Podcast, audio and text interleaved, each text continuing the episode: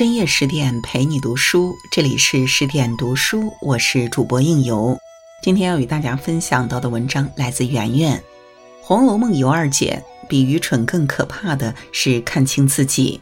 那如果你也喜欢今天的文章，欢迎拉到文末给我们点个再看哦。一九八七年，《红楼梦》开播后，万人空巷，盛极一时。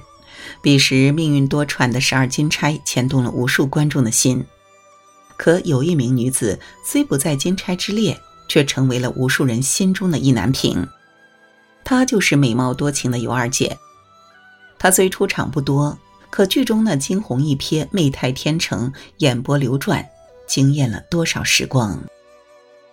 一部《红楼梦》，千种女儿愁，可曹公笔下尤二姐却是最被偏爱。她被赋予了超越世俗的美，死后面色如生，比活着还美貌。只可惜美人易碎，短暂的一生写满了无尽凄凉。空有一副美貌的绝代佳人，在命运的轮盘里，终是被碾成了尘埃。一把名利看太重。跌进欲望的陷阱。尤二姐本不姓尤，跟着母亲嫁进了尤家，随了继父的姓。她的姐姐尤氏是宁国府一把手贾珍的妻子，凭着这么一层关系，尤二姐得以时常出入宁国府。一来二去，这也让她见识了贾家的奢靡之风。尤二姐本有一门婚事，许给了黄庄张家，本是天赐良缘，可谁想她的未婚夫却意外家道中落。吃惯了山珍海味的人，又怎么能甘心回到粗茶淡饭？这让她萌生出了退婚的心思。可若没有一个正当的由头，这婚却也不是轻易就能退的。贾珍的父亲过世，给了尤二姐一个千载难逢的好机会。因为要帮姐姐打理葬礼事务，她随母亲和妹妹一道住进了宁国府。在这里，她遇见了贾琏。贾琏是王熙凤的丈夫。见到尤二姐的第一眼便迷上了她。尤二姐的美在《红楼梦》里一众莺莺燕燕中都是有名的，宝玉称她为天生的尤物。可如此美貌落在贾琏的眼里，变成了是要攥在手心的猎物。借着上门讨要葬礼花销的银子，他特意找机会接近尤二姐。谁知两人正是一个愿打，一个愿挨。面对贾琏故意讨要槟榔。尤二姐话中有话，槟榔倒有，只是我的槟榔从来不给旁人吃。看见贾琏遗留的玉佩，她不动声色地拾起收下。他这充满深意的举动，让贾琏确定了尤二姐对自己的心思，于是背着王熙凤将她偷偷娶进门，在外金屋藏娇。尤二姐终于实现了自己的心愿，推掉了穷亲事，嫁给了高门大户。可他眼里只看得见这场婚事背后的名利，却忽视了欲望背后要付出的代价。贾琏本就是有妻子的人，而且王熙凤骄横跋扈，所以贾琏才不敢光明正大去尤二姐，只能偷偷的将她藏起来。这见不得光的举动，早就在他们的婚姻里埋下了一颗巨雷。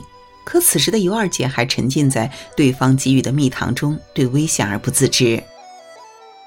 正如《镜花缘》中所说：“人见利而不见害，鱼见食而不见钩。”名利的诱惑让人容易忽视背后的危险，就像赌桌上的赌徒眼中只有筹码，哪里还有畏惧？贪欲就像一把枷锁，让人深陷其中，难寻自由。贾琏给尤二姐的爱巢，就是那个束缚她的囚笼，名为高墙，利为铁网，她失去羽翼，只能越陷越深。二把人情看太深，困进世故的深渊。如果说贾琏的柔情蜜意是尤二姐身上的第一层枷锁，那么王熙凤的甜言蜜语便是将她踹进深渊的临门一脚。尤二姐之所以能神不知鬼不觉嫁给贾琏，其实是因为王熙凤刚刚小产，卧病在床，无暇顾及贾琏。等王熙凤身体好了后，便迅速觉察出了贾琏和尤二姐的私情。可王熙凤这样的老江湖并没有大吵大闹，而是上演了一出姐妹情深的戏码。她一身素钗素裙，亲自上门迎接尤二姐，先是一阵情深意切的道歉，随后打着感情牌让尤二姐跟随他回贾府。原本尤二姐心中对王熙凤充满芥蒂，她从下人口中得知王熙凤为人嘴甜心苦，两面三刀。可面对王熙凤又是低声下气，又是姐姐妹妹相称，她便把下人对她的警告都抛之脑后，当即就把王熙凤当成是她的闺中密友。尤二姐心思本就简单，再加上贾琏金屋藏娇这事儿，也让她心有芥蒂。自始至终，她都是希望能得到贾府的认可。可如今王熙凤的上门正给了她这个台阶，殊不知她心心念念的大观园，却是将她推向万劫不复的深渊。进了贾府后，王熙凤带着尤二姐去见了大观园的领袖贾母，给足了尤二姐面子。贾母对尤二姐的满口赞扬，更是让她充满了归属感。然而，她越是在意贾府众人对她的看法，越是正中王熙凤下怀。之后的日子，王熙凤故意派了一个骄纵的丫鬟善姐去伺候尤二姐，可这善姐人却不善，她不服管教，有意怠慢尤二姐，不仅物质上缺斤少两，连饮食都成了残羹冷炙。尤二姐怕府上的人说她不安分。只能将这份委屈暗自咽下，一忍再忍。越是在乎人情，越是让自己束手束脚。尤二姐眼中的情面，却成了别人刺向她的尖刀。一代宗师里有这样一句话：人活在世上，有的人活成了面子，有的人活成了里子。面子最难放下，却也是最没有用的东西。若是因为情面而让自己失了自由。那面子也就成了重担，毕竟面子粉饰的多了，自己也就丢了。三，把自己看太轻，丧失抗争的底气。不得不说，王熙凤是玩弄人心的高手。她笃定尤二姐在乎情面，却又是个骨子里软弱的人，而正是利用这份软弱，让王熙凤彻底击垮了尤二姐。尤二姐在府上被丫鬟怠慢，却不敢轻易吭声。她心想，等贾琏回来替她撑腰就好了。可谁想，贾琏人是回来了，却又带回了一个女子秋桐。借着美貌上位的婚姻，终究会因同样的理由而失去。秋桐进门后，尤二姐失了宠。贾府内的人都是见风使舵的人精，下人们对尤二姐越发的不好，送来的饭菜都是馊的，甚至连秋桐都开始针对她。秋桐时常当着尤二姐的面羞辱她，先奸后娶没人要的娼妇。不仅如此，他还到处散播尤二姐恶毒的谣言，说她背地里周二奶奶和我早死了。这话传到贾母耳中，也让她开始不满尤二姐。可面对这些明刀暗剑，尤二姐丝毫没有为自己辩白，而是暗愧、暗怒、暗气，最终心病愈演愈烈，一病不起。落得个吞金自尽的下场。一直以来，尤二姐都是把自己的价值置于男人的宠爱之上，而如今失去了贾琏的宠爱后，她便觉得自己毫无价值。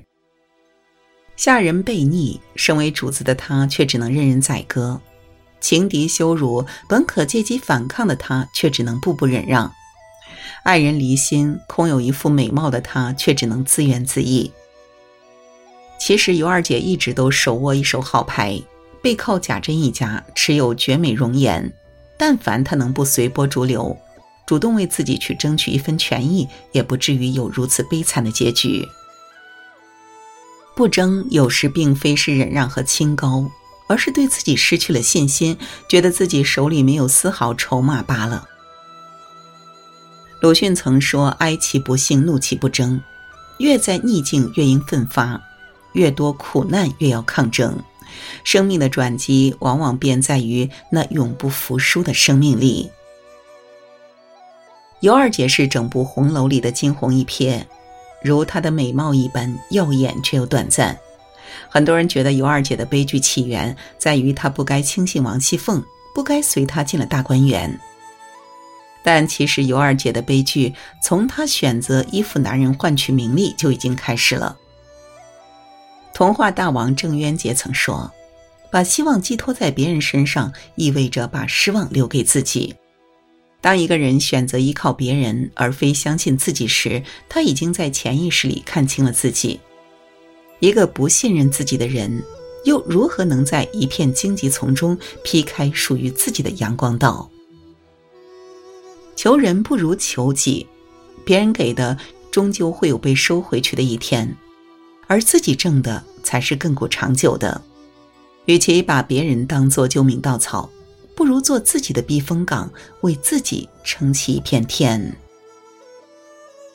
好了，今天的文章就为您分享到这儿了。更多美文，请继续关注十点读书，也欢迎把我们推荐给你的朋友和家人，一起在阅读里成为更好的自己。我是应由，让我们在下个夜晚再会了。